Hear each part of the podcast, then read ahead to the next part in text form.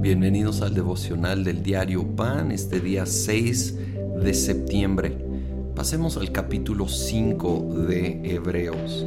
Versículo 7 dice, En los días de su vida mortal, Jesús ofreció oraciones y súplicas con fuerte clamor y lágrimas al que podía salvarlo de la muerte, y fue escuchado por su reverente sumisión.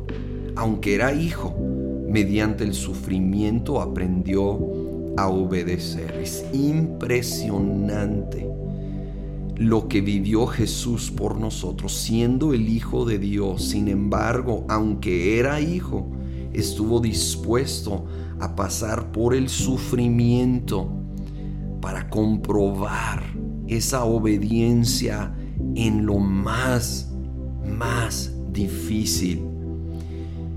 Parece que se refiere al momento en el huerto de Getsemaní cuando él clamó con lágrimas y clamó, Padre, si es posible que pase esta copa de mí, al que podía salvarlo de la muerte.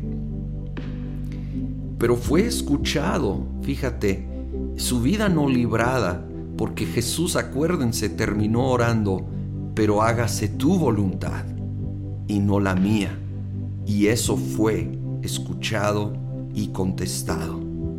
La voluntad del Padre se cumplió y Jesús pasó la máxima prueba y pagó el precio por nosotros. Ahora dice que aún Él fue escuchado por su reverente sumisión. Él se humilló a tomar ese, ese papel de siervo y en total sumisión ante el Padre. Total reverente sumisión. Su clamor fue escuchado. Temo que a veces nuestras oraciones no tienen esa, esa base de reverente sumisión. Y si Jesús lo hizo, ¿cuánto más no debemos nosotros tener una reverente sumisión delante del Padre? y clamar, clamar.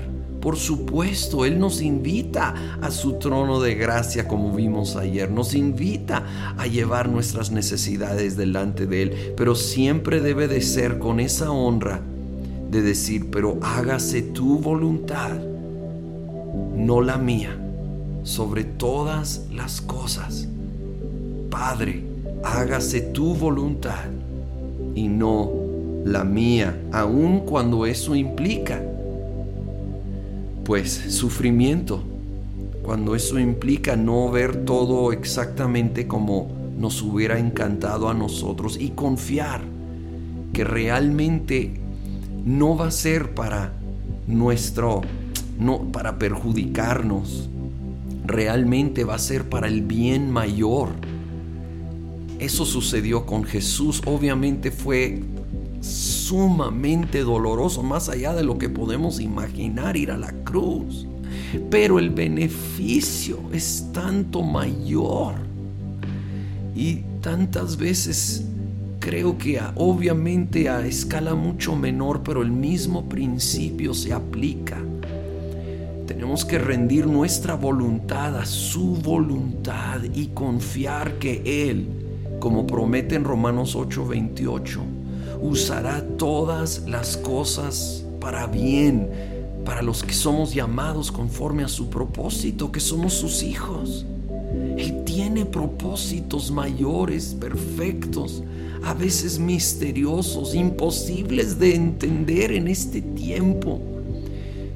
Pero cuando no entiendo su mente y lo que está pensando y haciendo, sé que puedo confiar en su corazón sé que me ama, sé que te ama el día de hoy. Señor Jesús, gracias.